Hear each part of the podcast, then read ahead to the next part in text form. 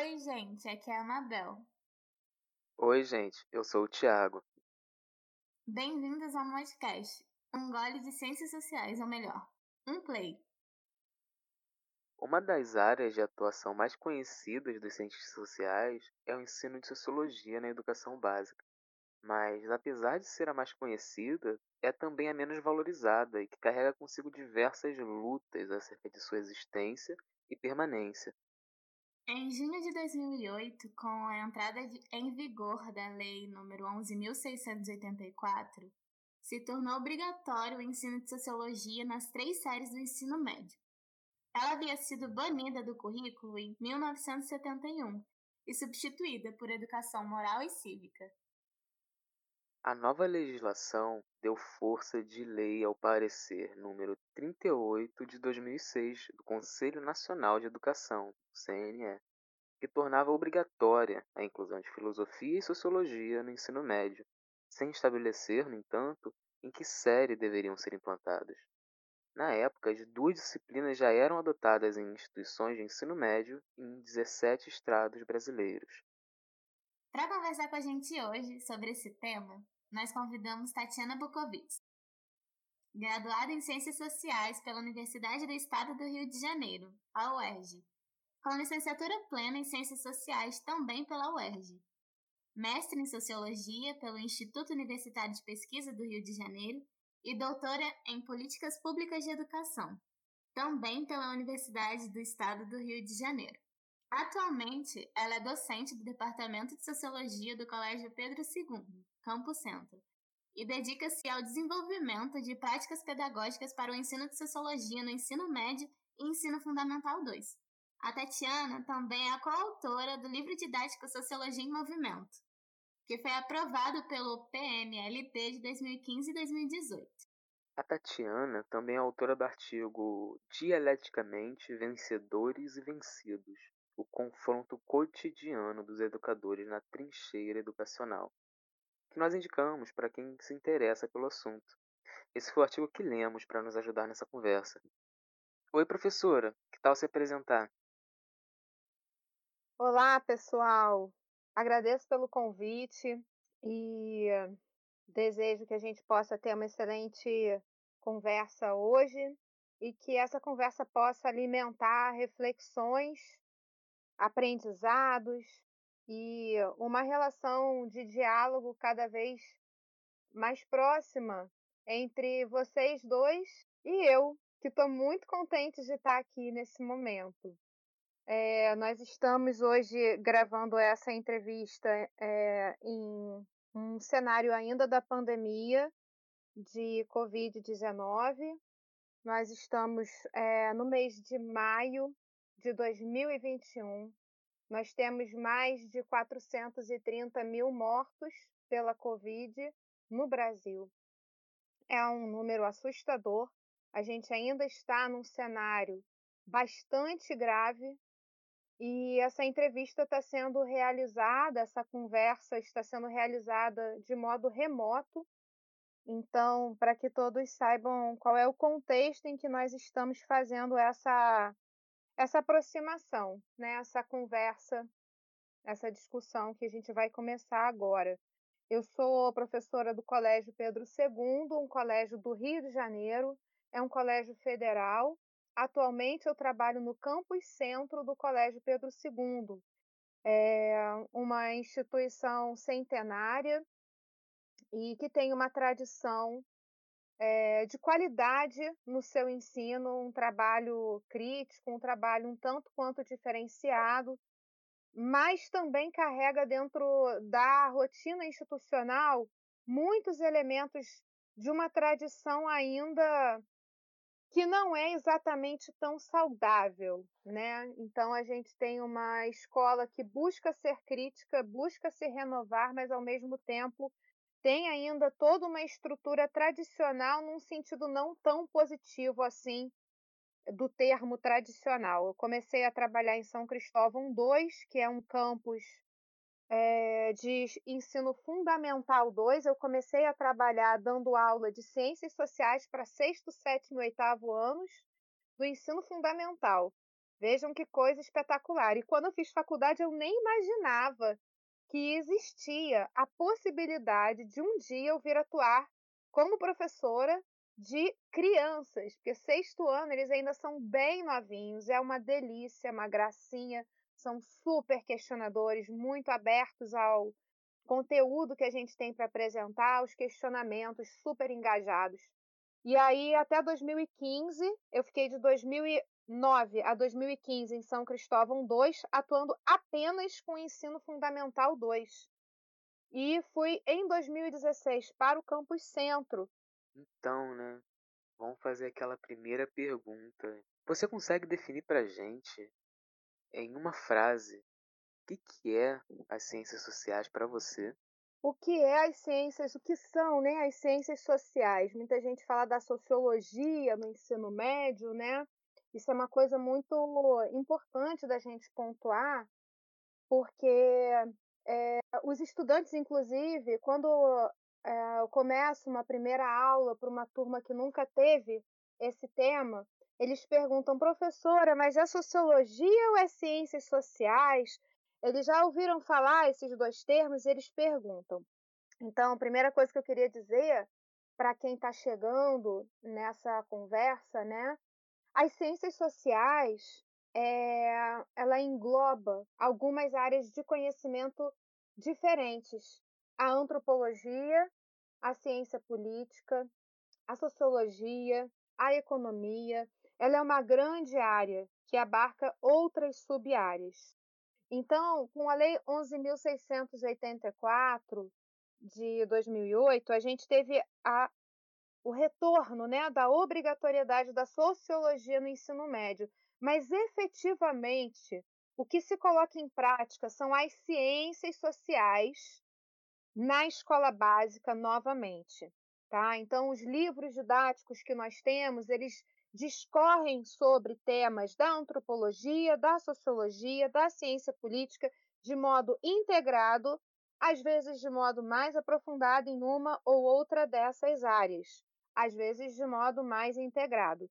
Então, a gente está falando aí de ciências sociais de uma maneira mais abrangente, que é o que os professores acabam realizando, embora leve o nome de sociologia.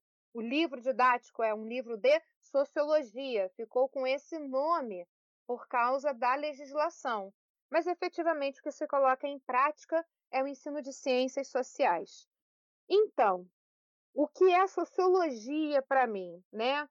A gente está usando aqui o nome sociologia porque é o nome que leva a legislação, apesar do curso em grande parte das universidades do país e fora do país leve o termo ciências sociais, né?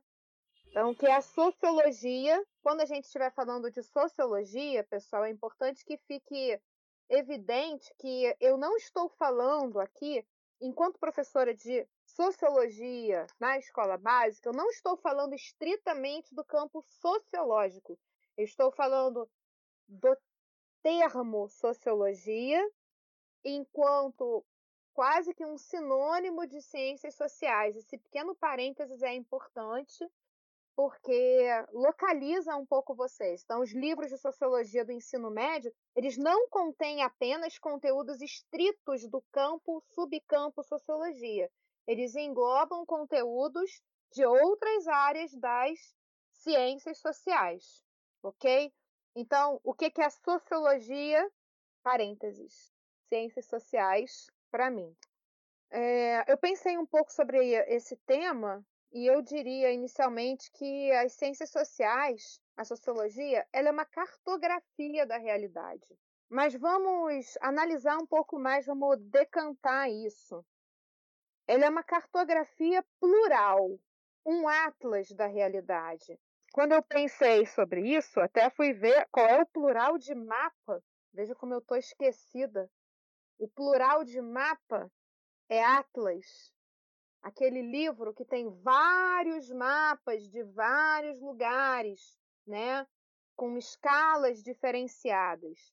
Então eu entendo que a sociologia ela é uma cartografia, mas ela é uma cartografia plural. Ela é um atlas, um conjunto de mapas da realidade, de uma realidade que está em movimento.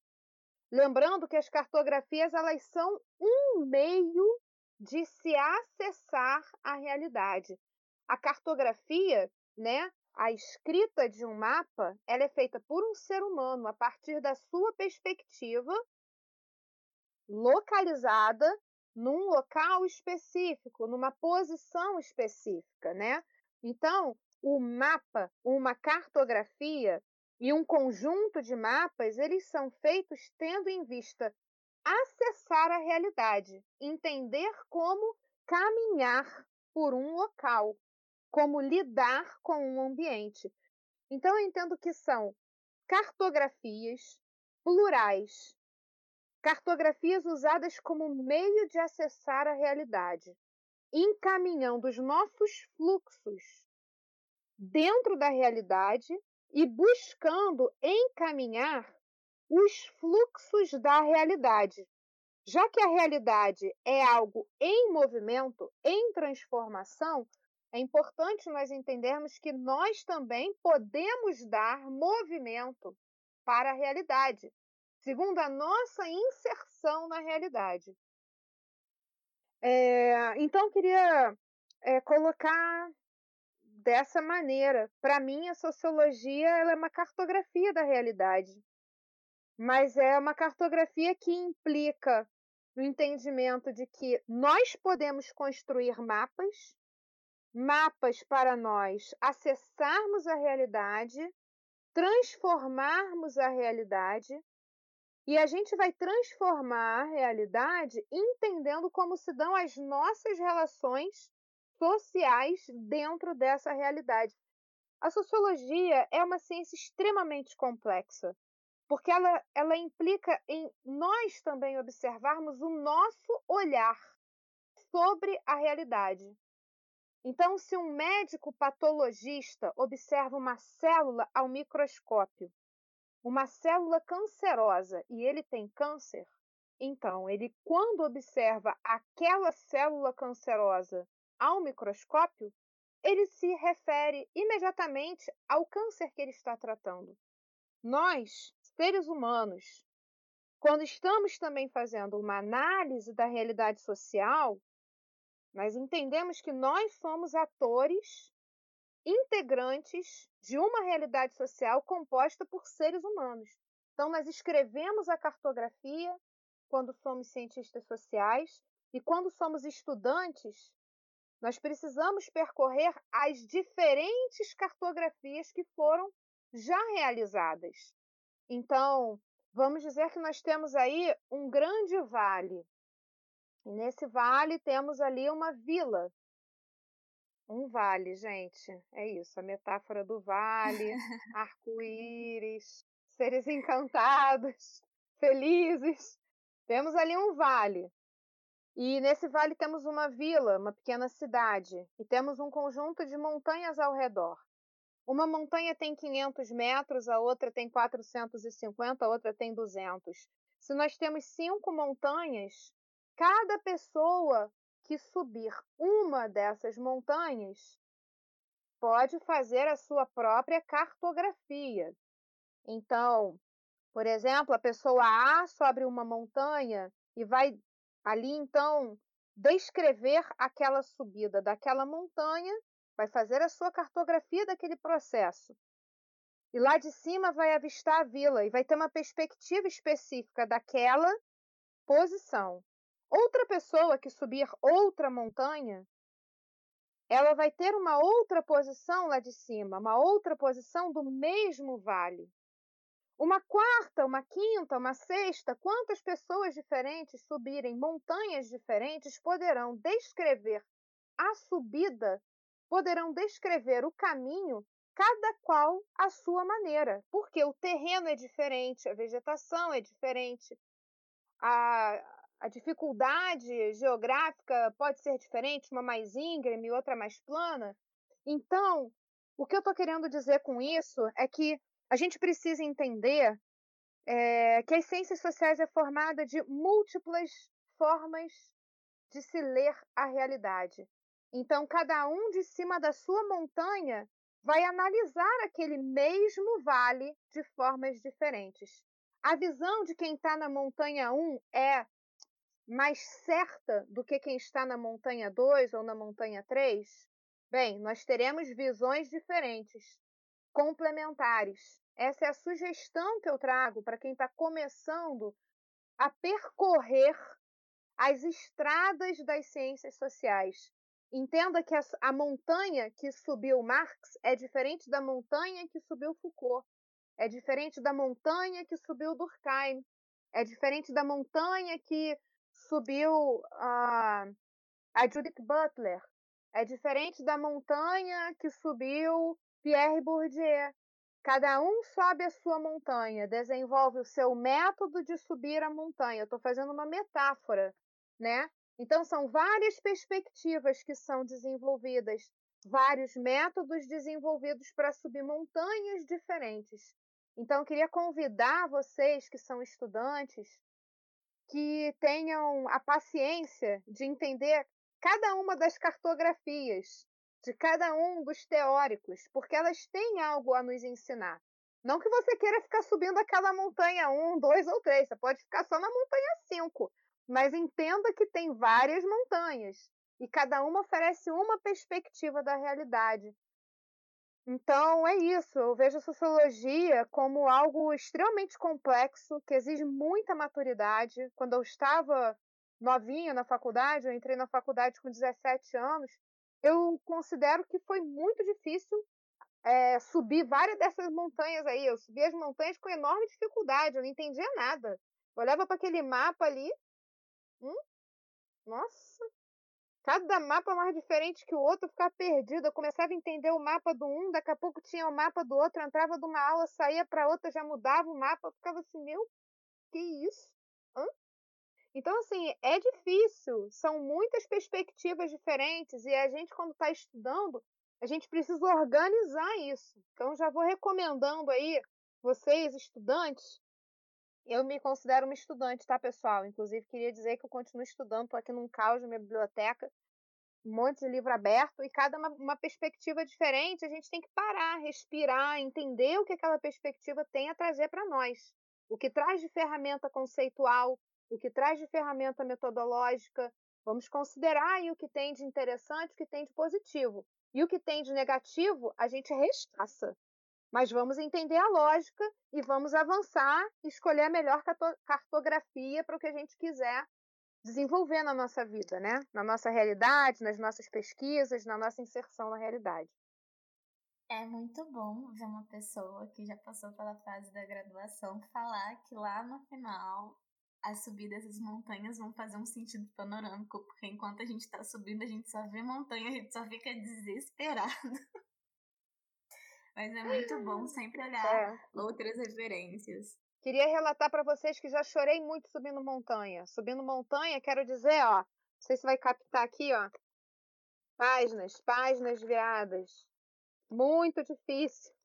Cada página que a gente vira é um sofrimento, porque é difícil a gente entender a linguagem. Alguns autores têm uma escrita de mais de 200 anos atrás, para a gente entender o contexto, entender os interlocutores. Não é simples, então, assim, recomendo, tomem o seu tempo. Não precisa subir montanha correndo, não. Vai desfrutando a subida, vai entendendo quem são os interlocutores de cada pesquisador, de cada pesquisadora. Desfruta o caminho.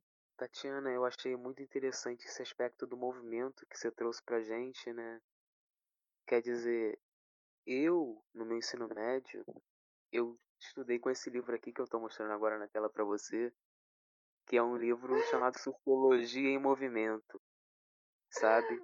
E eu só tive aula de sociologia durante um ano, o último ano, mas eu namorava esse livro aqui, sabe? E esse livro aqui tem uma contribuição muito especial que é a sua.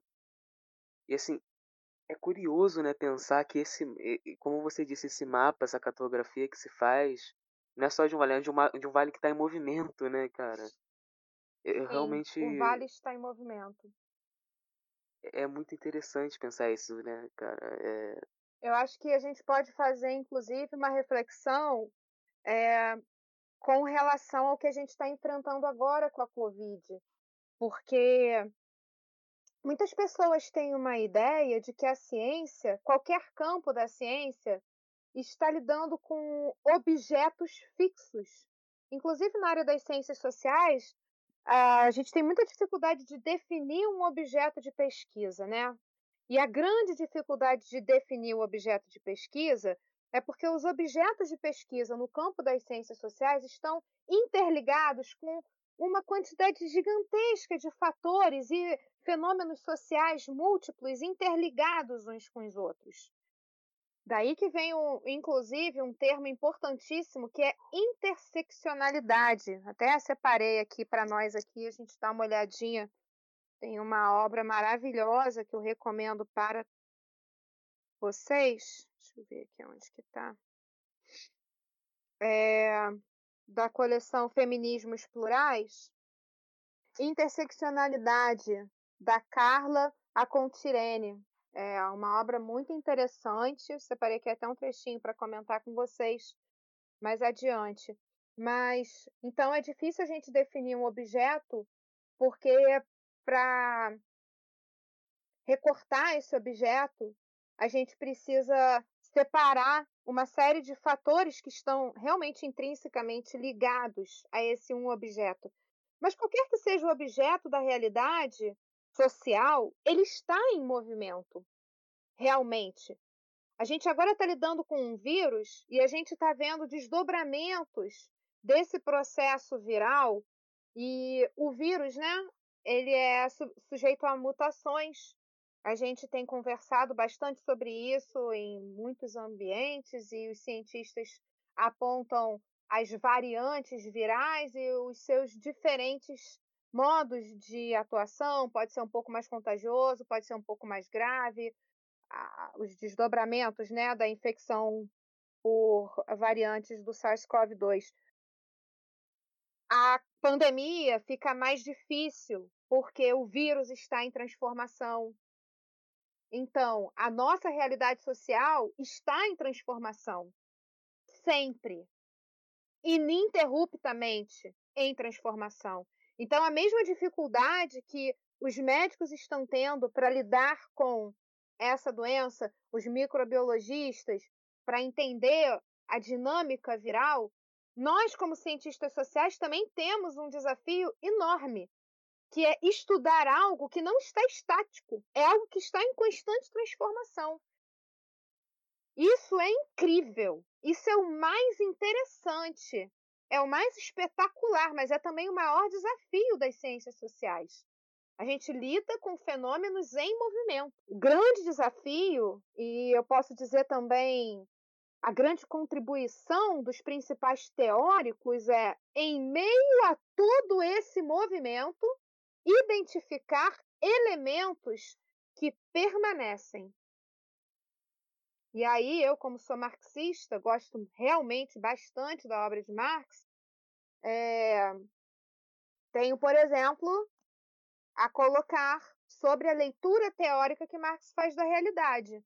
Nós estamos vivendo hoje uma realidade um pouco diferente de 100 anos atrás, um pouco diferente de 200, um pouco diferente de 300, mas, lamentavelmente, estamos ainda aqui numa sociedade capitalista, Sociedade capitalista essa que foi analisada muito bem por Karl Marx, por exemplo, que apresentou nessa dinâmica muito complexa uma relação de dominação entre dois grupos, burguesia e proletariado.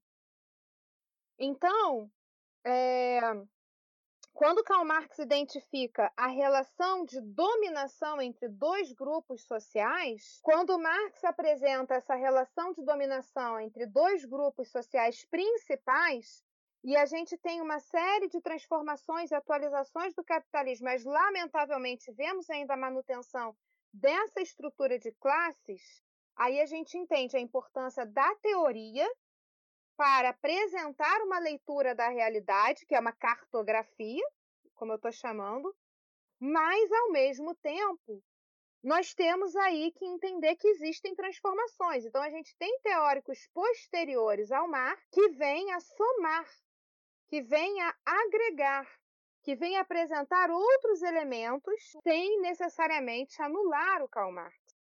Então, quando a gente fala de Franz Fanon, quando a gente fala, por exemplo, de Michel Foucault e mesmo de Pierre Bourdieu, a gente tem aí nesses três teóricos as suas cartografias peculiares, porém fundamentadas em grande medida em elementos apresentados por Marx.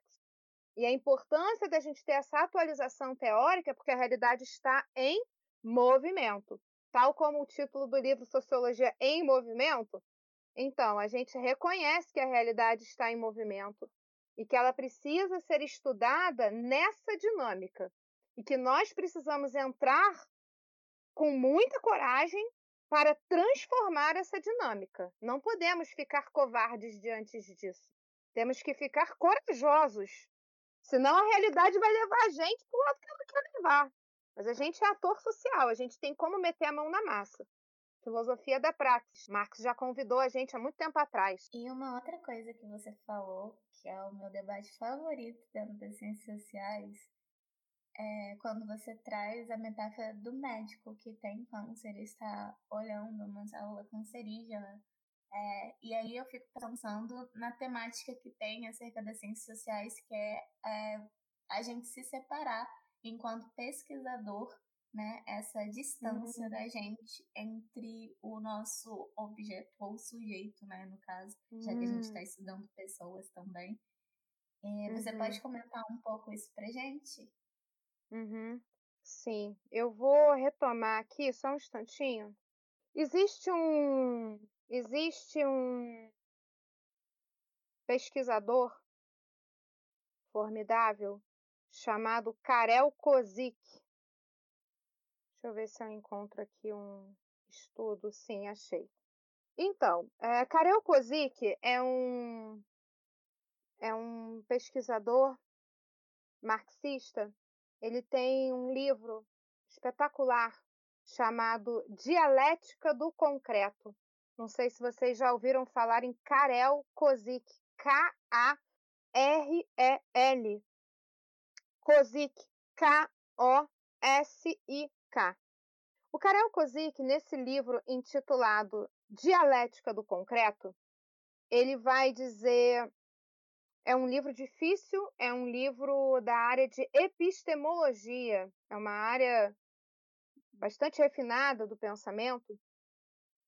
E ele vai dizer o seguinte: a gente, lamentavelmente, por meio de métodos ineficazes, passamos a ter uma leitura da realidade, uma leitura falsa da realidade. Ele vai chamar isso de pseudo-concreticidade. Pseudo-concreticidade. Karel Kozik vai dizer que existem uma série de erros metodológicos é, dentro das ciências humanas. Existem muitos erros metodológicos que precisam ser evitados. Ele vai dizer que erros metodológicos fazem com que as pessoas façam uma leitura da realidade equivocada. Essa leitura equivocada ele vai chamar de pseudoconcreticidade do real. E dentro desse conjunto de erros da leitura da realidade, quer dizer, se você lê a realidade errado, você vai desenhar um mapa errado. Certo? Você vai ler errado, você vai então descrever errado. E aí, um dos problemas dessa leitura equivocada da realidade, segundo Karel Kozik, é a separação entre sujeito e objeto. Ele entende que sujeito e objeto, especialmente dentro do campo das ciências humanas, eles estão intrinsecamente relacionados. E tentar separar o sujeito da realidade, o sujeito cognoscente do seu objeto, essas são separações que não são nada férteis. E ele convida-nos a fazer uma leitura da realidade, entendendo que a realidade é uma totalidade concreta. E para nós entendermos a realidade, nós precisamos inserir-nos como sujeitos e objeto. Somos parte da realidade social. Portanto, se somos parte da realidade social, nós somos também objeto. E se somos nós que estudamos a realidade social, nós somos sujeito cognoscente. Então, para um entendimento da realidade, é preciso entendermos a dinâmica individual como sujeito dentro de uma realidade que nos faz também objeto. Talvez vocês estejam me perguntando isso por causa do material que vocês leram, né? Que é uma síntese da minha tese de doutorado. Nessa tese de doutorado, eu rompo radicalmente com essa cisão sujeito versus objeto. E eu me apoio em Karel Kozik, eu me apoio na perspectiva marxista, eu me apoio no materialismo histórico dialético e eu viso a filosofia da praxis.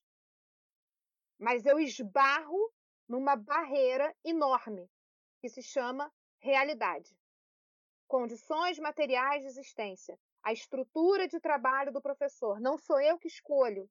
Não sou eu que escolho quantos tempos de aula eu vou dar. Não sou eu que escolho quantos, quantos minutos tem cada tempo de aula. Não sou eu que escolho o conteúdo exatamente que eu vou ministrar. Não sou eu que escolho o tipo de avaliação. Existem estruturas bem amplas. Existe um vestibular, existem provas, existe um sistema de pontuação dessas provas, quem é aprovado, quem não é. Quer dizer, por mais que eu seja uma professora freiriana, né, adepta da pedagogia de Paulo Freire, que eu seja marxista, que eu tenha, é, nos últimos tempos, desenvolvido a perspectiva pedagógica apresentada por Bell Hooks, a gente tem uma realidade, uma realidade que nos limita.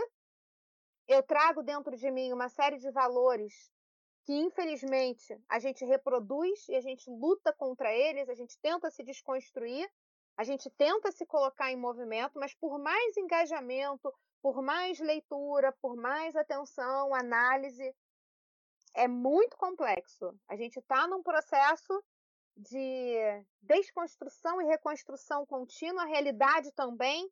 A gente sonha uma coisa, mas a gente tem barreiras enormes diante de nós e dentro de nós.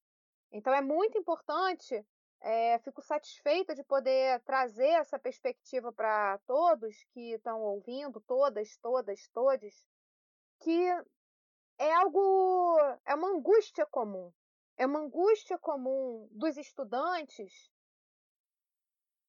essa essa dificuldade de adequar o vocabulário, adequar a nossa forma de se inserir na realidade, de se inserir na realidade de forma ativa, apesar de tantos obstáculos. Quer dizer, é, são muitos fatores, realmente. A gente precisa no período de formação, entrar em contato com o máximo de perspectivas, elementos, metodologias possível para que vocês possam ter ferramentas variadas para lidar com toda essa complexidade. Poucas ferramentas não ajudam. Muitas ferramentas bem organizadas nos seus fichamentos, nos seus materiais de estudo sistematizados, ajuda. Tatiana, é, a gente já passou aqui né, pela importância da sociologia e pela importância do olhar do movimento, né, esse movimento dialético da realidade. Né. Eu queria retornar aqui para o artigo que a gente leu para uhum. se informar para esse podcast. E o artigo ele propõe uma visão dialética né, da sociologia e da profissão professor de sociologia, professora de sociologia. Você acha que a importância da sociologia, das ciências sociais no ensino médio é justamente se devolver do movimento para os alunos em formação? Esse pensar a sociedade em movimento para quem está no ensino médio? Qual a importância da sociologia no ensino médio? Sabe? Nossa, tem tantas informações que eu poderia trazer. Eu escrevi muito sobre isso, sabe? Muito. É...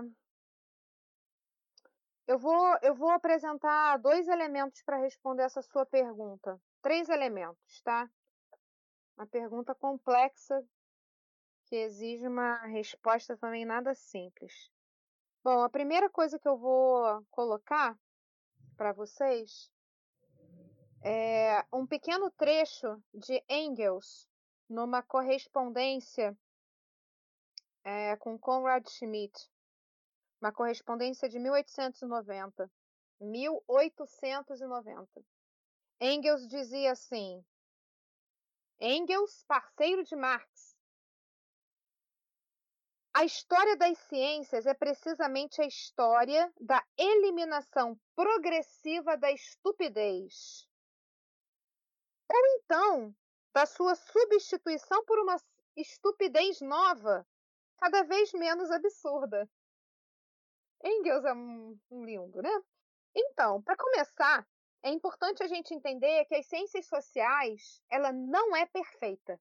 Ela está cheia de erros. Lamentavelmente, por mais bem intencionados que tenham sido inclusive os clássicos, Marx, Weber, Durkheim e demais teóricos, sempre incorrem em erros e o, o caminho percorrido, metodológico, conceitual, etc., traz muitos é, avanços, mas também tem aí as suas limitações. Então, primeiro ponto, precisamos entender que as ciências sociais elas têm as suas limitações, como qualquer ciência. Lembrando essa colocação de Engels. Então, que a gente não entenda as ciências sociais como algo muito bem acabado. Ela é uma ciência em transformação, conforme já coloquei inicialmente. É, segundo ponto que eu gostaria de colocar é sobre a educação. Educação. Então, eu vou trazer aqui uma reflexão de Theodor Adorno na obra Educação e Emancipação. Theodor Adorno é um dos integrantes da chamada Escola de Frankfurt, uma, um conjunto de intelectuais alemães, judeus, que no período da ascensão do nazismo decidiram entender o fenômeno diante deles, o fenômeno de ascensão do nazismo e o processo de construção de um consenso em favor do nazifascismo. E eles, como judeus que eram, olharam aquilo com um enorme assombro.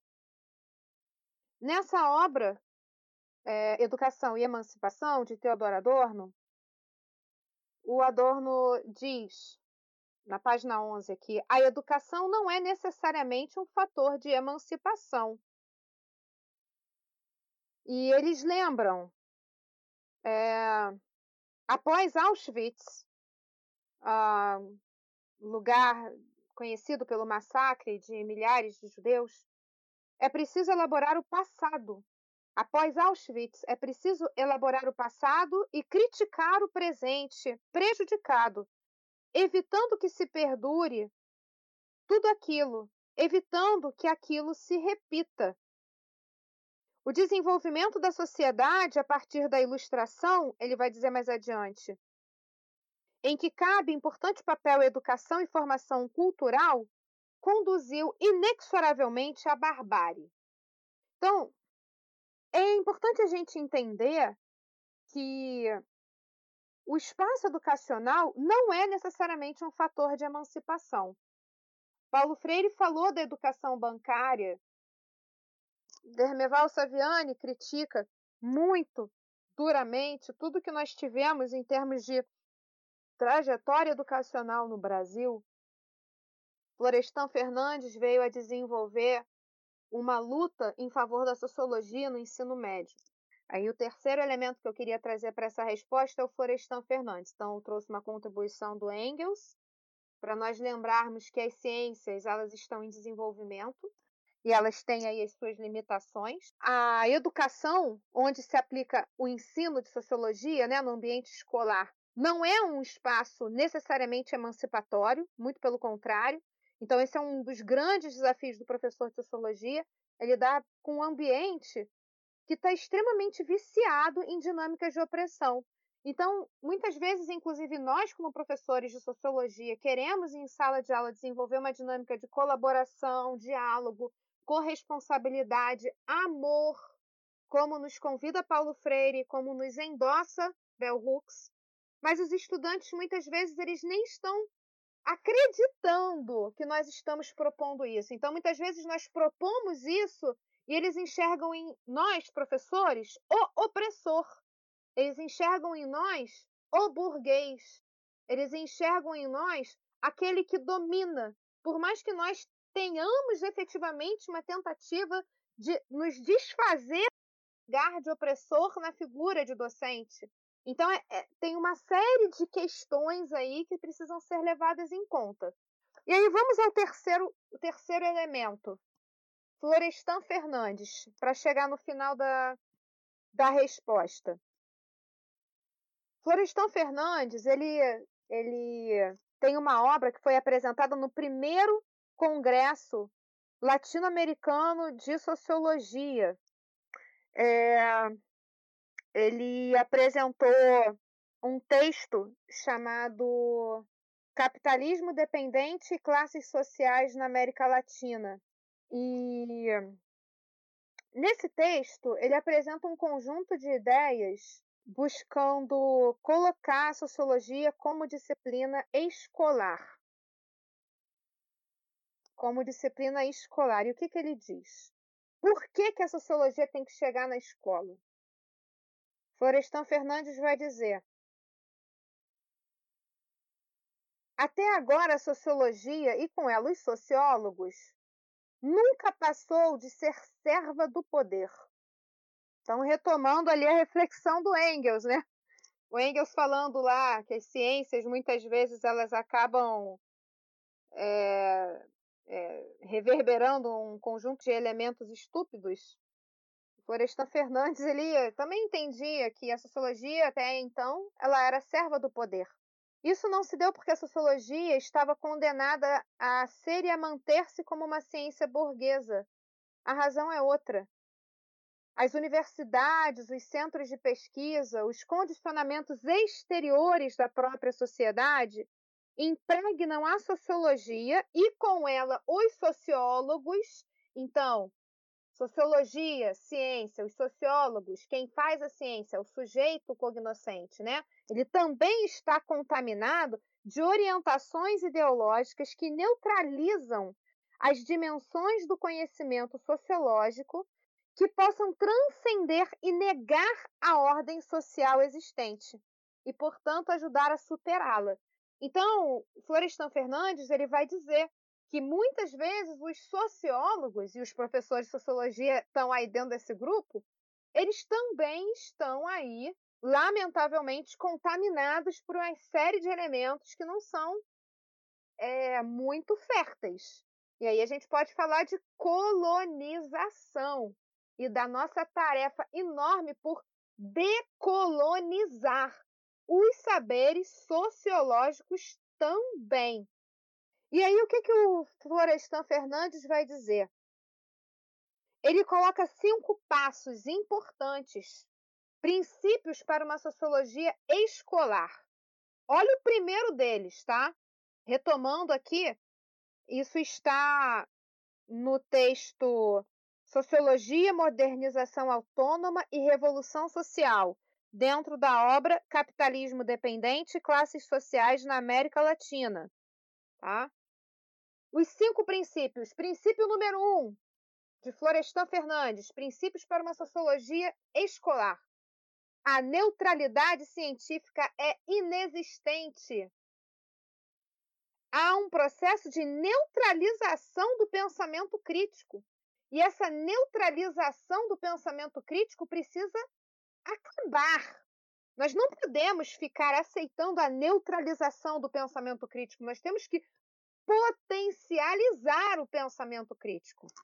Chega de sermos ingênuos úteis do subdesenvolvimento, diz Florestan Fernandes. 2. As regras sociológicas não podem explicar tudo. A sociologia não é uma ciência geral. Lembramos, a realidade está em movimento, a gente vai explicando o que é possível ser explicado, mas não o todo, todo mesmo. O todo é impossível de ser alcançado efetivamente pela mente cognoscente humana, que é uma mente limitada. A gente sobe uma montanha, a gente lá de cima vê uma perspectiva, não vê o todo, todo. A gente vê aspectos, de perspectivas específicas. 3. É necessário o emprego de conceitos específicos. Então, atenção à linguagem. Muito importante. A linguagem, Bell Hooks também vai falar disso.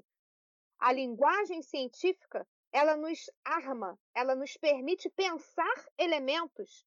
Então, se as pessoas pensam sempre, existe homem, mulher, ponto, nunca pensou outra categoria, ela acha que ela tem que se enquadrar em ser homem ou mulher, porque ela só, só ouviu isso.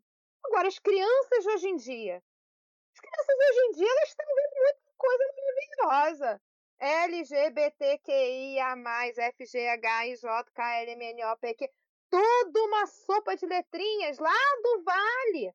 As crianças hoje em dia, elas não estão mais vendo apenas ou ou essas coisas binárias que estavam na minha formação, por exemplo.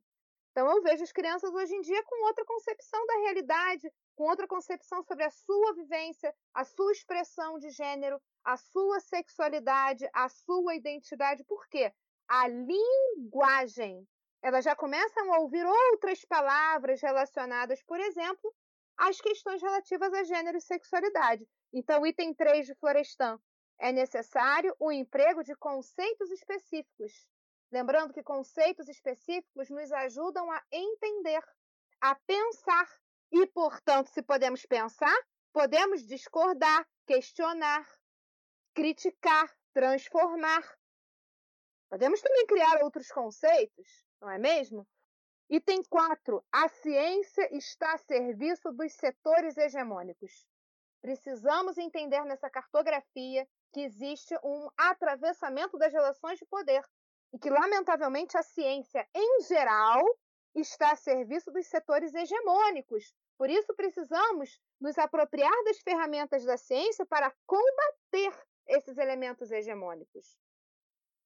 E aí entra o que nos, nós hoje em dia chamamos de estudos decoloniais, pedagogia decolonial. E o que eu estou buscando realizar, que é um projeto no qual eu estou trabalhando nos últimos anos, que é uma sociologia decolonial.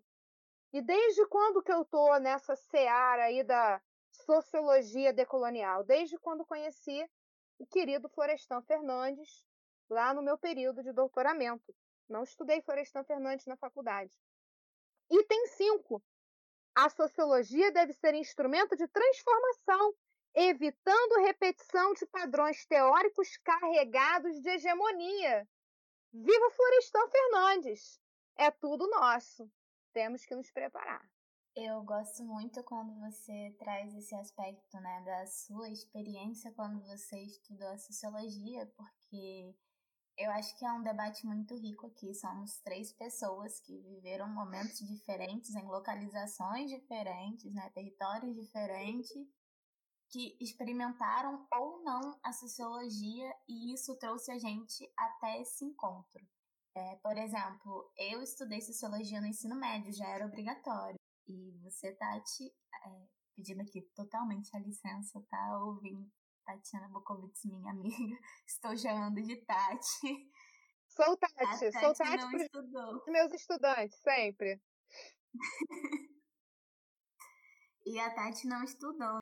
É, no texto que a gente se apoia para poder fazer essa entrevista, que a própria Tatiana escreveu, é, tem uma fala de um professor que foi entrevistado por ela, que comenta, é, eu vou abrir aspas aqui para poder fazer essa citação, que ele fala: Sabe uma coisa que me incomoda? Todos acharem que qualquer um pode dar aula de sociologia. Eu valorizo uhum. muito a disciplinarização da sociologia, porque isso foi uma experiência que passou tanto por mim quanto com, pelo Tiago, né? É o meu primeiro ano do ensino médio, eu cursei o normal, o que coloca uma outra diferença minha para a Tati e para o Thiago, é, dando aqui que somos encontros totalmente opostos que se cruzaram nesse momento. É, a minha sociologia foi dada por uma professora que era formada em geografia. E o meu contato inicial foi totalmente, assim, era uma matéria que a gente torcia para a professora faltar, porque, pô, a gente não estava aguentando mais, sabe? É, o que a gente tinha era ela passando resumo o tempo todo, uma parada totalmente maçante, né? Mas o que eu digo dessa experiência foi que mesmo existindo essa sociologia maçante, mesmo os debates sendo tipo pouco introduzido, mesmo ela dando pouca oportunidade para fala, mesmo tendo isso tudo, foi quando a gente leu no livro didático sobre dominações do Weber que a gente lá na minha turma percebeu que tinha uma parada errada aí, que a gente estava tinha muita coisa sendo reproduzida e a gente estava sofrendo bastante ali, né? Que a gente dentro da instituição escolar estava penando um pouquinho por conta das instituições que têm o poder da dominação hoje em dia. E isso foi o livro de sociologia com a permissão da gente debater, com a possibilidade da gente debater entre colegas de classe, graças à sociologia, mesmo uma sociologia dada por uma professora que não era.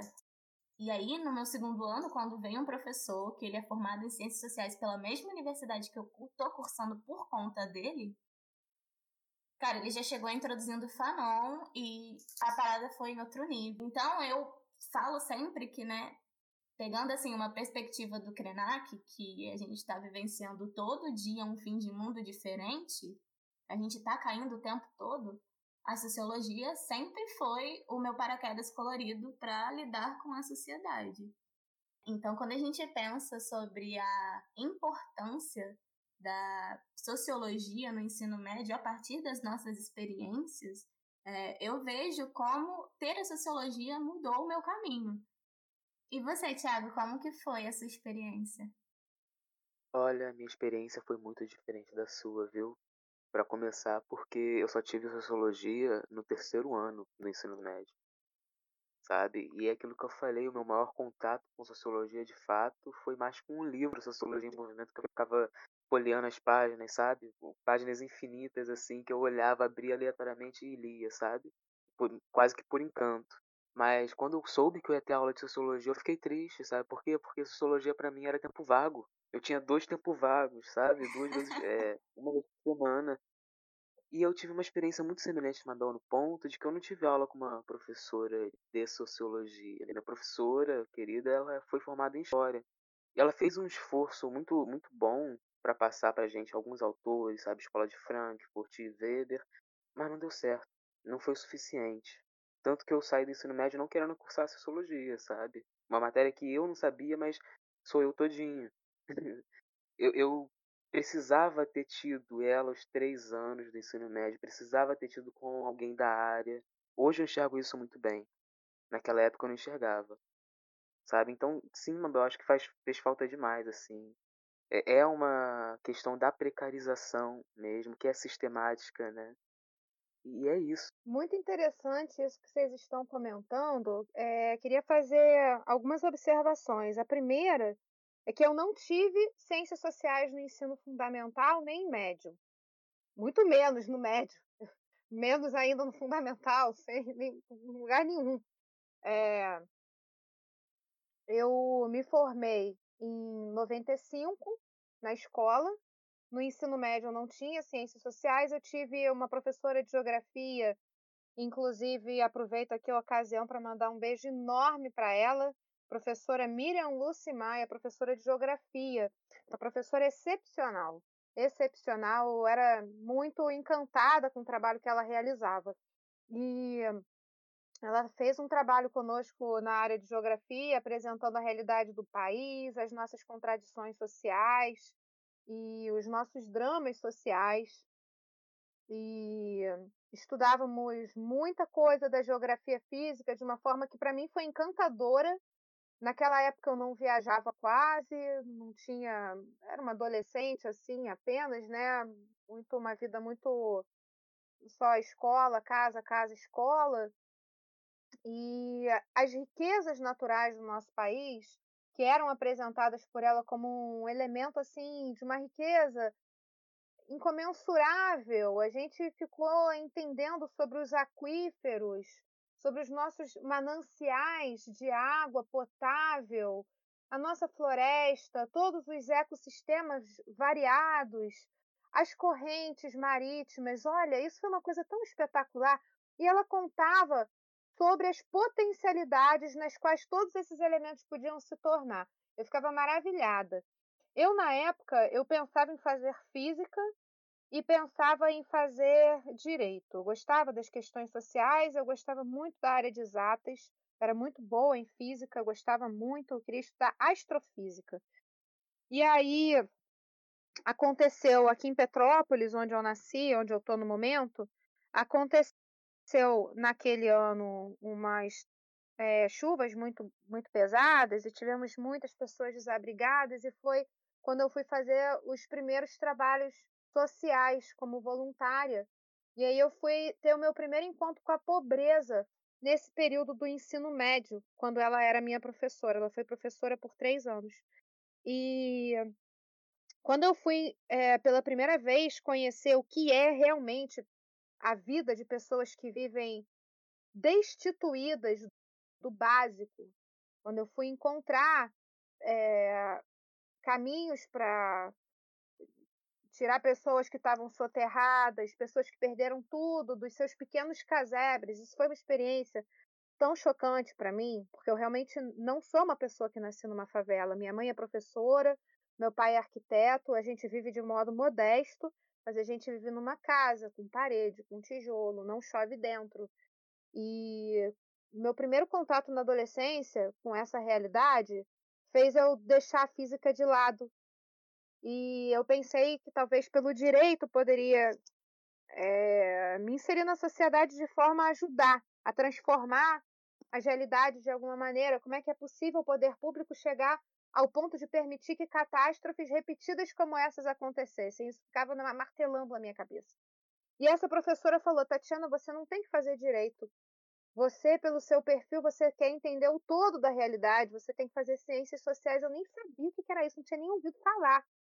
Mas eu confiei nela. Eu fui pesquisar um pouquinho, eu li uns dois ou três parágrafos sobre o que era ciências sociais e eu fui fazer vestibular disso pela confiança que eu tinha no que ela me sugeriu e pelos poucos poucas palavras que eu li sobre o que seria um curso de ciências sociais. Veja só, é, cheguei num curso totalmente imatura, sem nenhuma noção prévia do que era, por isso as minhas montanhas foram tão difíceis de subir também, que eu não tinha nenhuma familiaridade, sabe? Vocês, mal ou bem, tiveram alguma familiaridade. E enquanto autora do livro Sociologia em Movimento, é, eu tive muito interesse de proporcionar, como uma das integrantes dessa obra coletiva, que os estudantes tivessem isso. Eu estou muito satisfeita de ouvir vocês falando que o livro era uma fonte de informação. Nós, como autores da obra, a gente se esmerou muito em que o livro pudesse ser, independentemente do docente, um acesso à sociologia, um acesso às ciências sociais. Então, eu fico muito, muito contente eu, quando entrego os livros de sociologia para os meus estudantes no regime presencial, eu, eu faço uma aula sobre aquilo. Eu falo, abram o capítulo 14, tem um capítulo sobre gêneros e sexualidades. Abram o capítulo 15, sociologia do meio ambiente. Eu peço que eles vão abrindo as páginas e vejam o que vocês têm na mão. Eu não vou dar aula sobre o livro todo. Não tem como. Eu vou passar aqui um, programa, tem um currículo institucional. Eu não vou percorrer o livro, não tem como. Por favor, abram um livro, leiam um livro, vejam o que ele traz de informação. Tem muitas informações úteis para vocês se inserirem no mundo nesse esquema de cartografia. E aí eles começam a olhar, eles ficam maravilhados mesmo, é muito interessante. Fico satisfeita de ver que vocês tiveram bom proveito dessa obra e que agora, diga-se de passagem, não existe mais porque a realidade está num movimento tétrico. A gente está vivendo um momento tenso. A gente tem um governo federal, lamentavelmente, extremamente conservador, né, de extrema direita, e que fez uma reformulação enorme no Programa Nacional de Livros Didáticos, de modo que agora não temos mais um livro de sociologia. Nós temos um livro integrado História, Sociologia, Filosofia e sociologia, as quatro disciplinas de humanas, a gente teve que reestruturar todo o nosso conteúdo, reduzimos demais o conteúdo, demais, porque a gente tinha uma quantidade de páginas muito menor. É um volume único para as quatro disciplinas, e cada uma dessas quatro disciplinas teve uma quantidade muito menor de páginas, então a gente teve que readequar, a gente teve que resumir, a gente teve que enxugar, e nessa de enxugar é uma dificuldade enorme. Então, assim, a gente, lamentavelmente, no momento, a gente está vivendo um momento de regressão. Importante dizer. Tatiana, é, esse nós, né, alunos e professores, é, que você retrata lá no seu artigo, está localizado em 2015.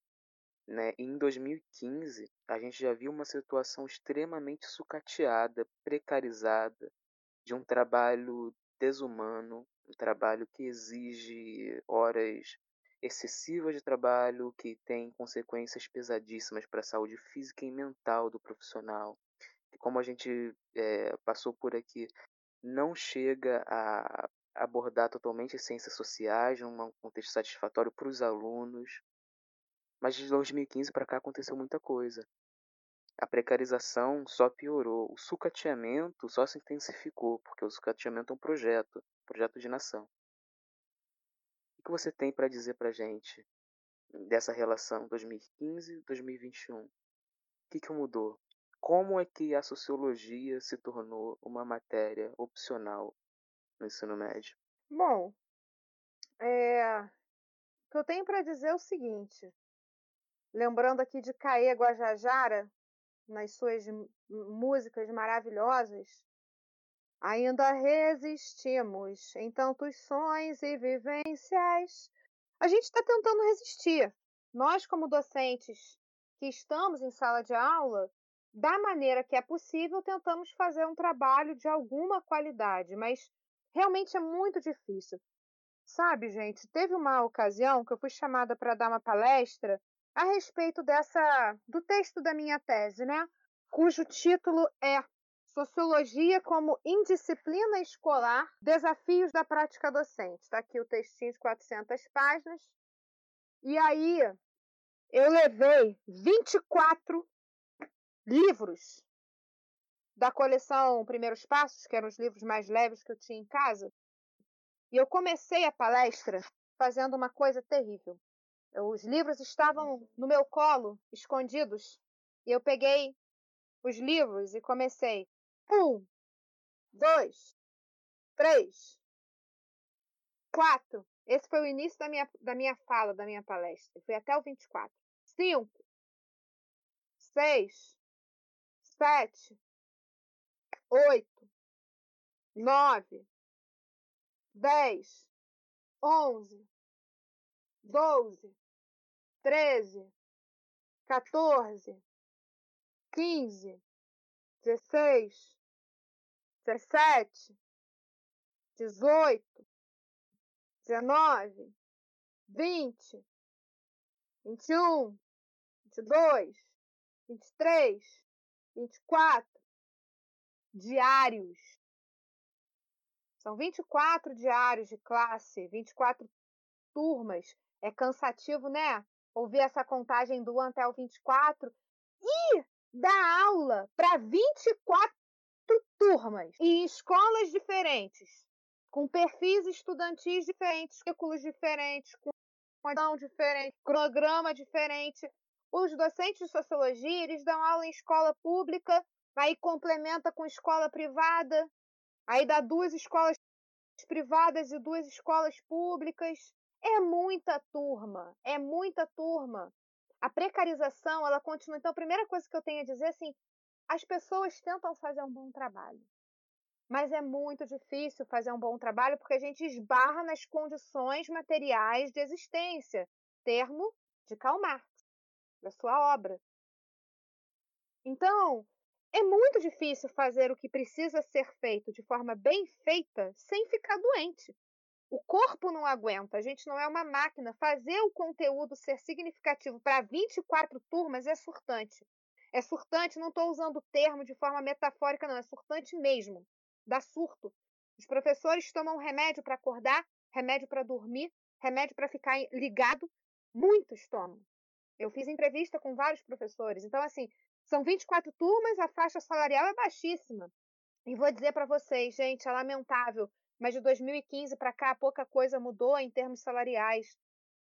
A gente tem, eu converso com colegas docentes e pelo Brasil afora, nos eventos que eu vou participando, e as pessoas falam, professora, é isso mesmo. Eu trabalho em tantas escolas e são 22 turmas. Ah, eu trabalho, são 24. Ah, eu trabalho com 26. A média é essa. É um escândalo. Isso é agressivo. Isso é aviltante. Isso é uma barbárie. Isso é uma reprodução de todo um sistema que reifica o ser humano. Lamentavelmente, mais uma vez, o Marx tem razão. Obrigada, Karl Marx, pelos seus conceitos. A reificação humana. Os seres humanos que se propõem a fazer uma apresentação de um conteúdo humanizado para 24 turmas, 22 turmas, se fossem 20, se fosse 18, ainda assim é uma coisa de, de louco, de enlouquecer, enlouquece. Então, o docente ele entra na sala, ele não sabe mais para qual turma ele está falando, conhecer os estudantes? Como que o professor se, se adequa a uma perspectiva freiriana com tanta turma? Como que prepara? Porque o trabalho docente ele acontece muito em casa, é muito estudo, é preparação de material, é sistematização, é pensar um exercício, é pensar uma dinâmica, é pensar em como trazer aquele conteúdo de uma forma rica, interessante, significativa para o estudante e para o docente também. Sim, o que eu tenho para dizer? A gente está numa realidade em que é galopante o processo de opressão. É, opri é opressão pesada, e encurrala-nos de forma muito, muito pesada. A gente precisa se agregar, a gente precisa somar.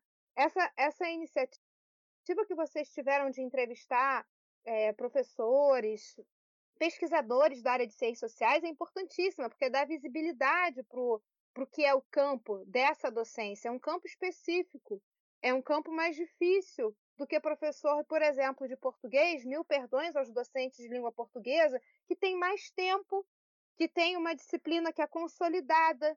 A matemática também é um saber consolidado e que não está sendo submetido ao risco de sair do cronograma. Mas a sociologia está numa situação realmente é, periclitante. Então, por isso nós, por exemplo, autores da obra Sociologia em Movimento, decidimos, apesar dos pesares, manter a obra e fizemos um esforço de nos adequarmos a esse novo projeto editorial, adequado a essa nova novo PNLD e a nova BNCC, porque a gente acha que de alguma maneira precisamos resistir, de alguma maneira, mas está muito difícil.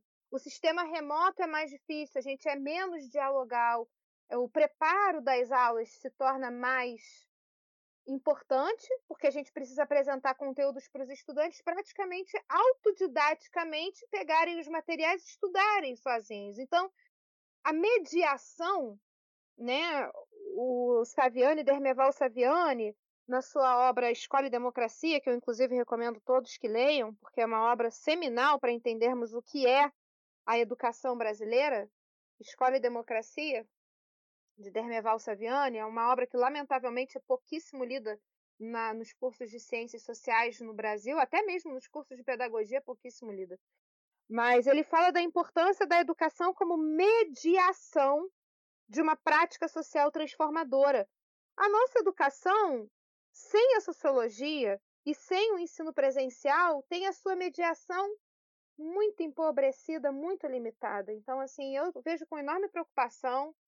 Eu tenho saudade do meu contato presencial com os estudantes e é extremamente limitado o que se pode fazer em termos de ensino não presencial, porque as próprias ferramentas de comunicação elas são instáveis. Então a gente está aqui, é, a gente já viu instabilidades nesse nosso momento aqui de conversa tem um que cai, o outro que cai. A gente optou por fazer esse modelo gravado, porque a gente consegue depois corrigir alguma coisa, editar alguma coisa, se a gente tem um erro, uma queda. Várias vezes eu estou fazendo um trabalho, estou dando uma aula, caio. E aí? Na realidade, diante dos alunos, eu não caio. Eu caio se eu desmaiar de fome, de cansaço. Também acontece, professor ficar passando mal. professores que falecem por causa das suas condições de saúde que são precaríssimas. Os professores são um grupo com um contingente de pessoas obesas com problemas cardíacos, isso aí tem índices são muito preocupantes.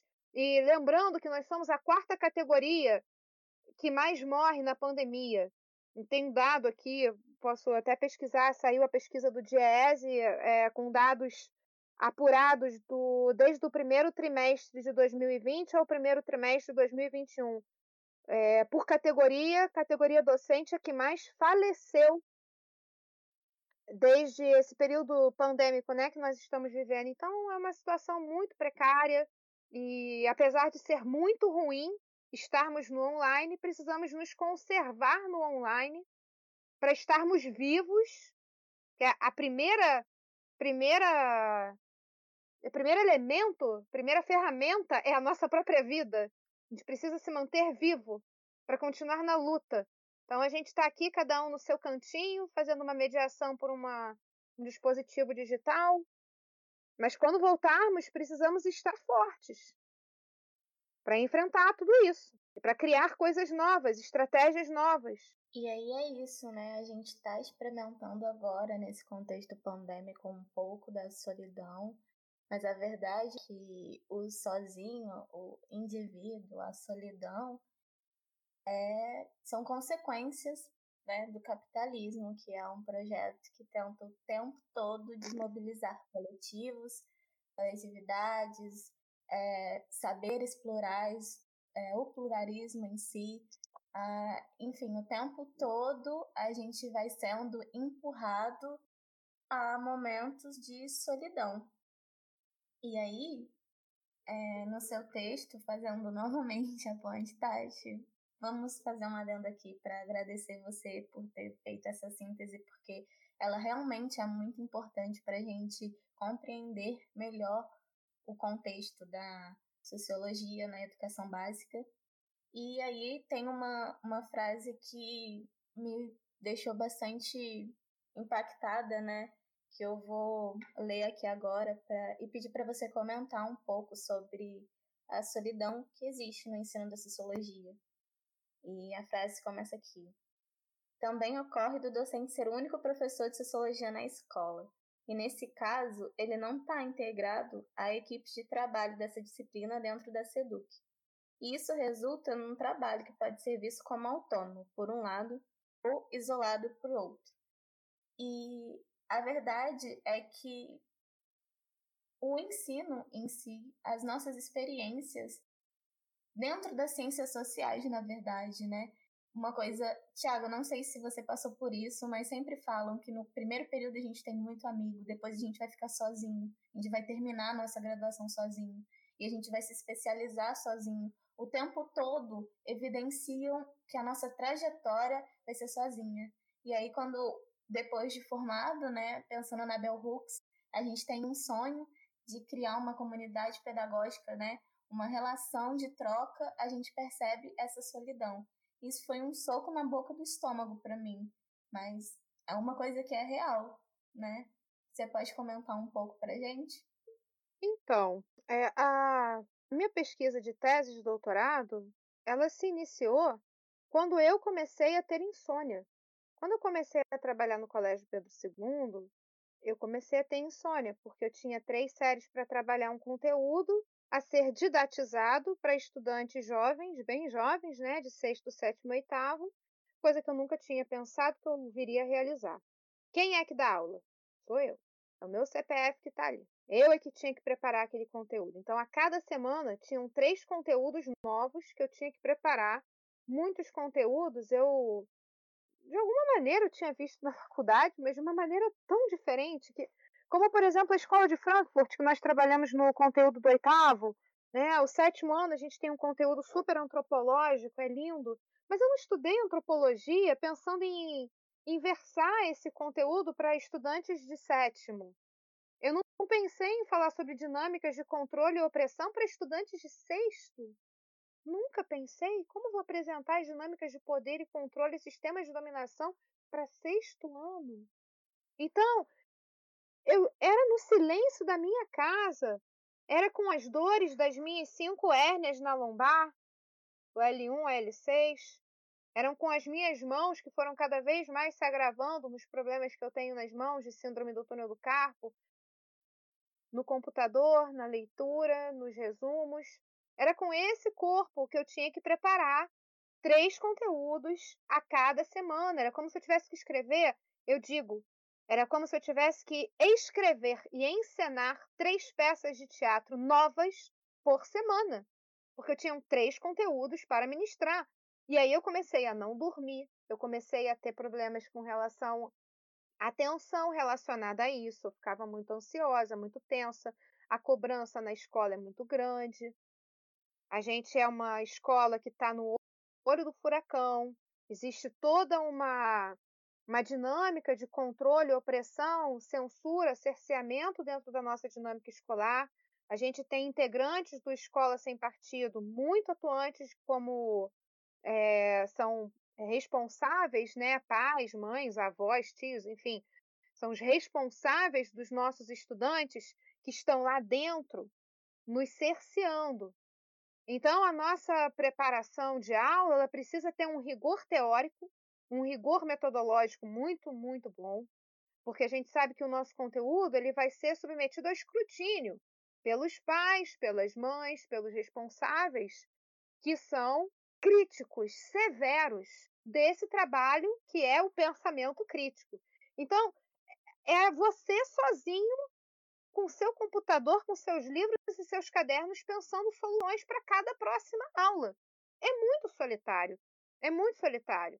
E, lamentavelmente, existe uma, uma troca ainda, eu considero ainda restrita entre colegas. A gente tem os estagiários, eu gosto muito de trabalhar com estagiários, eu sou uma professora que recebo estagiários licenciandos assim, em grande quantidade. É, já ocorreu de eu ter 10 estudantes estagiários nas minhas salas. Eles ficam sentados assim no chão, porque a gente não tem cadeira mais, não tem cadeira para todo mundo, às vezes não tem nem cadeira para todos os estudantes. Eles ficam, pegam a cadeira de um lado do outro, vão, os, aí os estagiários sentam no chão. Então, eles são interlocutores importantes. Mas, via de regra, os professores estão numa correria desenfreada, cada um com as suas tantas turmas, tentando dar conta das suas, das suas urgências. Quer dizer, veja que terrível, eu estou falando isso num podcast para estudantes de ciências sociais que visam ser professores, vai todo mundo embora. Mas, gente, a gente precisa eh, trabalhar com dados da realidade. E lá no final da entrevista, eu perguntava para nessa, nessa pesquisa que eu fiz para o doutoramento, eu perguntava para os professores que eu entrevistei: e aí, você quer continuar? E aí, diante de tudo isso, de toda essa dureza, eles querem continuar, porque eles acreditam na educação. Eles acreditam na educação como ao, é, se eu sou capaz de fazer outra coisa. Claro que eu sou capaz, eu fiz uma faculdade, mestrado, doutorado. Claro que eu sou capaz de aprender uma outra profissão, mas eu, eu, Tatiana, estou comprometida com a transformação da realidade. Como? Como docente, eu creio sim que é possível fazer sim uma intervenção. A gente planta sementes. Marielle presente, semente. Marielle presente. Isso só reitera para gente o quanto o ensinar da educação, o ensinar da, da sociologia é uma disputa política, né? A todo momento. Sim. Sim. É uma disputa política e tem gente muito mobilizada, tem gente muito bem articulada, que está pensando de toda maneira contra um projeto democrático de país, contra um projeto solidário de educação. Você citou nomes aí, Escola Sem Partido é um, sabe? Sim. E para trazer um pouco de Marx aqui também, essas pessoas são reacionárias, né? Elas estão uhum. lá esperando o momento certo para parar as coisas, para desdemocratizar, para reificar, Sim. como você muito bem colocou, as relações de dominação. Reifica as pessoas dentro das relações de dominação. Porque quando a pessoa é transformada em coisa, quando o trabalhador é transformado em mercadoria, e nós, docentes de sociologia, somos transformados em mercadoria. Não tem nada de humanizado na nossa condição de trabalho. Não tem. nem no ritmo que a gente faz o trabalho, nem na quantidade de provas para corrigir, nem na impossibilidade de olhar olho no olho do seu estudante, você não sabe nem em que turma você está. Você Sim. simplesmente vai seguindo um fluxo ensandecido. E ensandecido não é metáfora, é fato, é realmente adoecedor. Então, é, é muito importante a gente ter essa, esse entendimento de que a reificação ela é sim um dado da realidade desta sociedade capitalista. Mesmo o professor de sociologia crítico que busca combater a alienação, ele se insere dentro de uma dinâmica na qual ele se torna altamente alienado, reificado. Ele está dentro de uma relação de controle e dominação. Ele não está dominando nada. Ele pode tentar dominar o conhecimento que ele vai passar, mesmo assim é difícil, porque com tanta informação que ele tem que sintetizar e organizar e didatizar, é, é algo muito duro, é algo muito triste. É realmente bem complicado. A gente tem que lutar por condições de trabalho melhores, a gente tem que é, lutar pela manutenção da sociologia, porque sim é um campo do conhecimento que precisa estar presente, porque é um campo do conhecimento. O que é de campo de conhecimento precisa estar ao acesso de pessoas em formação. Senão elas vão, vão crescer, vão amadurecer sem ter noção de como se dão essas dinâmicas sociais. E naturalizando tudo. É muito grave que as pessoas naturalizem as coisas que elas veem, que elas vivenciam. É muito, muito grave que as pessoas naturalizem todo o seu processo de socialização, um processo de socialização que muitas vezes é machista, que é LGBTQIA mais fóbico, que é muitíssimo racista, muitíssimo preconceituoso, muitíssimo gordofóbico, que é capacitista. As pessoas são educadas dentro de um conjunto de valores que é altamente nefasto. Altamente nefasto. Tem uma frase do, do Raymond Williams, deixa eu pegar aqui o livrinho para falar essa frasezinha para vocês, que é uma frase que eu gosto muito. Ele finaliza a obra Cultura e Sociedade com uma, uma pequena afirmação muito potente. Ele diz assim: há ideias e formas de pensar que encerram sementes de vida, e há outras, talvez profundamente arraigadas em nossas mentes, que encerram sementes de morte. A sociologia, ela nos ajuda a revisitar a nossa socialização, Portanto, ela nos ajuda a identificar as sementes de morte que existem dentro de nós, que ficaram arraigadas em nossas mentes. Então, a gente precisa retirar essas sementes de morte e plantar as sementes de vida. A sociologia tem esse papel, né? Eu acredito nisso. É, e a gente já vai encaminhando, né? Essa entrevista muito boa. E uma coisa que você falou foi que os professores, mesmo aquele meme, né? Manco, capenga, xoxo, anêmico, frágil consistente, é, não querem desistir da educação. É, e uma coisa que você pesquisa, né, estuda, debate e pensa bastante são sobre as práticas pedagógicas, né? E eu acho que são falando né, na mesma perspectiva, viciada em Krenak, é, que eu falei sobre a sociologia ser é, paraquedas, eu também vejo as práticas pedagógicas dentro de uma sala de aula, esse respiro também, né? E aí, tem alguma coisa que você gosta de tratar dentro da sua sala de aula, alguma dinâmica que você faça, alguma coisa que você considera um respiro desse peso todo que carrega o ensino de sociologia? Ótimo. Então, pessoal, eu gosto muito de trabalhar com arte. Arte nas suas variadas formas de expressão. E eu vou aproveitar essa pergunta para trazer aqui uma pequena canção. Uma pequena canção que eu tive a alegria de conhecer. E depois que eu terminar, eu falo aonde que eu insiro e está relacionado exatamente a uma série de elementos da minha prática pedagógica. Vou cantar uma música para vocês. É triste a condição do pobre na terra. É triste a condição pobre na terra. Rico quer guerra, pobre vai na guerra. Rico quer paz, pobre vive em paz. Rico vai na frente, pobre vai atrás. Rico vai na frente, pobre vai atrás. Rico faz guerra, pobre não sabe por quê. Rico faz guerra, pobre não sabe por quê. Pobre vai na guerra, tem que morrer. Pobre vai na guerra, tem que morrer. Pobre só pensa no arroz e no feijão. Pobre só pensa no arroz e no feijão. Pobre não se envolve nos negócios da nação. Pobre não tem nada com a desorganização. Pobre e rico vencem a batalha na sua pátria. Rico ganha medalha o seu nome percorre o espaço. Pobre não ganha nenhuma divisa no braço. Pobre não, não ganha nenhuma divisa no braço. Pobre e rico são feridos, porque a guerra é uma coisa brutal. Só que o pobre nunca é promovido. Rico chega a Marechal, rico chega Marechal. Oh, oh, oh, oh, oh,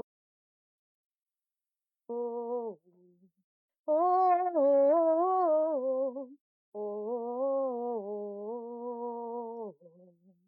Essa é uma canção de Carolina Maria de Jesus, o pobre e o rico num disco de 1961. Para quem não sabe, Carolina Maria de Jesus, autora da obra magistral Quarto de Despejo, também escreveu uma série de novelas de rádio e de canções. Ela era uma compositora ímpar. E eu trabalho com Carolina Maria de Jesus para desenvolver as práticas pedagógicas em sala de aula. Eu procuro encontrar linguagens diferentes para sensibilizar os estudantes. E Carolina Maria de Jesus está presente na minha prática. Gosto muito de trabalhar. Essa canção é uma canção maravilhosa. E nessa, nessa, nessa canção, por exemplo, nós vemos uma série de elementos sociais. A partir daí, a gente pode desdobrar com estudantes mais jovens, né? Primeiramente, uma abordagem sobre uma realidade que é cindida né? A gente tem realidades completamente opostas na mesma sociedade e quão grave é isso e como que a vida de cada um tem dinâmicas totalmente diferentes. Eu trouxe Carolina para minha vida, Carolina Maria de Jesus para minha vida quando eu comecei a trabalhar no campus centro e tive uma dificuldade maior com os estudantes que não recebiam tão bem a perspectiva de Karl Marx para entender o mundo do trabalho. E aí eu encontrei nos diários, né, no trabalho de Carolina Maria de Jesus, no, no seu na sua obra, uma forma de sensibilizar os estudantes para que eles entendessem uma realidade na qual talvez eles não estivessem, porque a gente tem alunos concursados e aí parte dos estudantes não é exatamente de uma é, localizada assim numa condição tão proletarizada, então Muitas vezes, por parte desses estudantes, eu encontrei uma resistência. E aí, por exemplo, eu trouxe a obra da Carolina. E li alguns trechos para eles, apresentei a obra e pedi que eles escrevessem diários proletários, sensibilizados pela leitura de Carolina que eles faziam. E eles tinham que escrever diários proletários com materiais reciclados, tal como Carolina, que era catadora de papel, é, lá na favela do Canindé, em São Paulo, na década de 60. Então, os estudantes, eles, eles se investem da escrita da realidade e usam materiais reciclados, eles se engajam muito. Eu estou falando disso, gente, por causa da cartografia que eu comentei lá no início, né?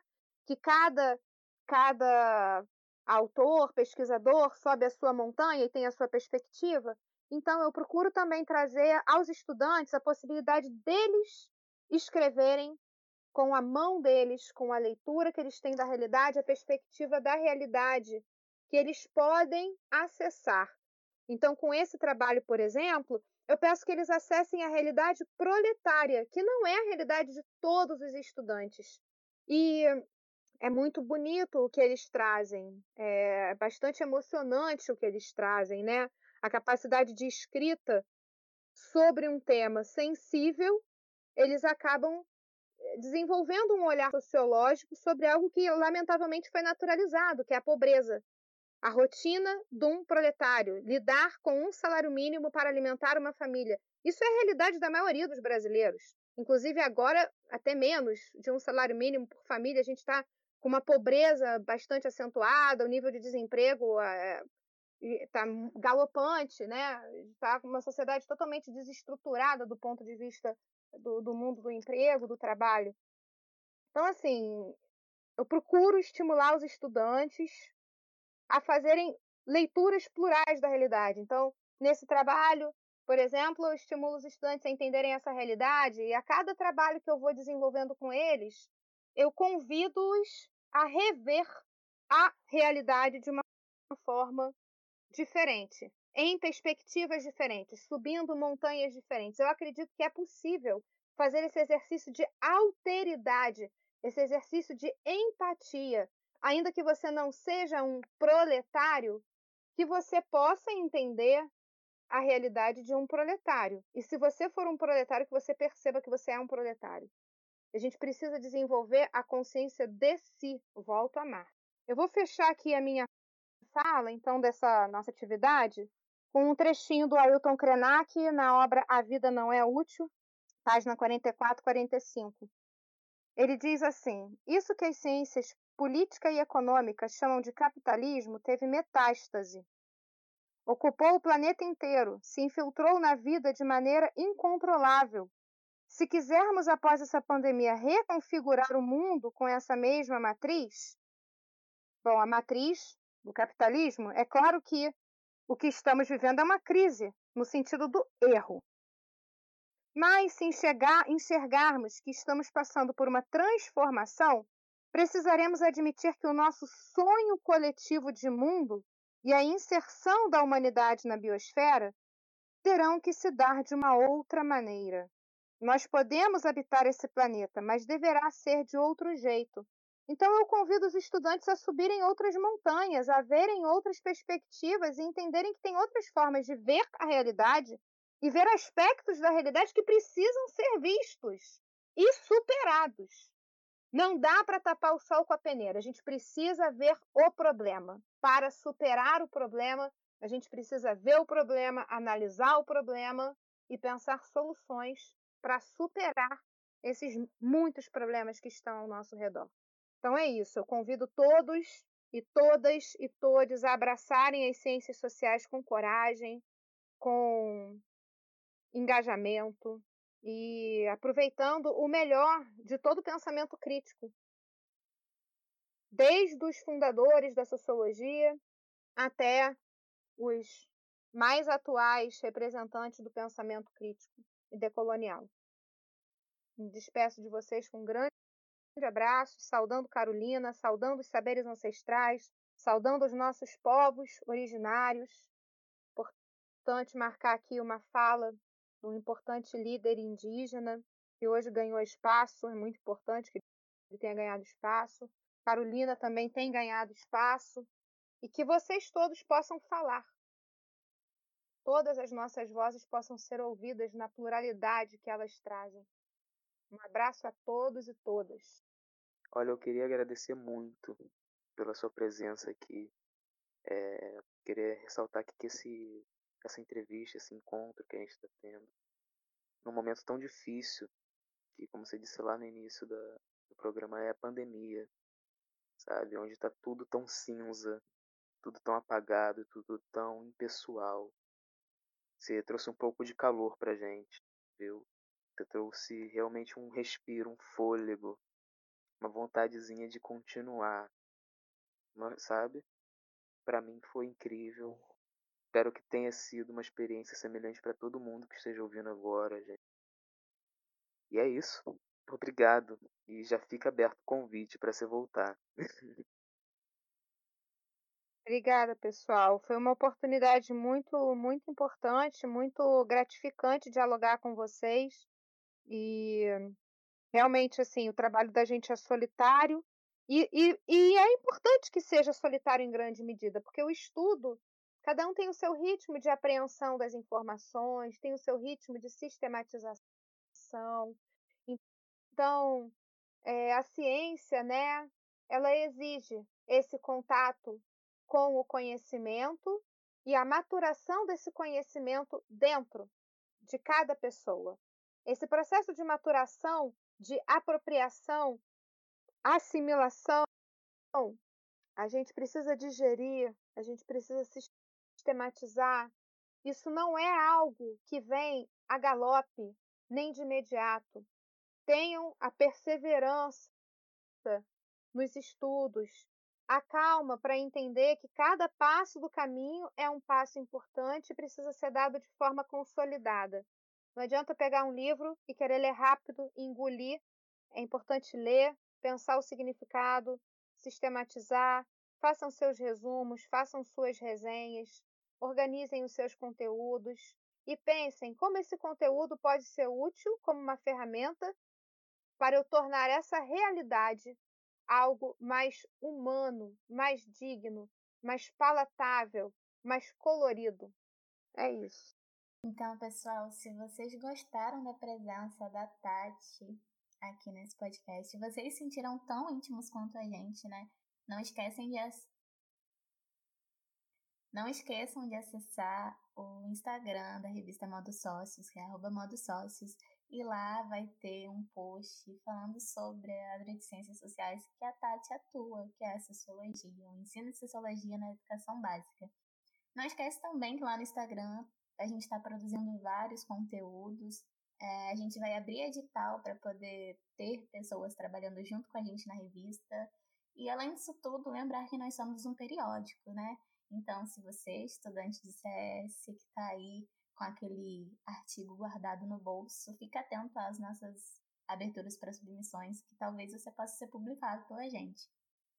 É, no mais, é, eu agradeço a presença da Tati, agradeço a minha parceria junto com o Thiago e me despeço aqui de vocês com o nosso famoso até logo, porque aguardem que daqui a 15 dias a gente vai voltar. Beijo, gente. Tchau, tchau.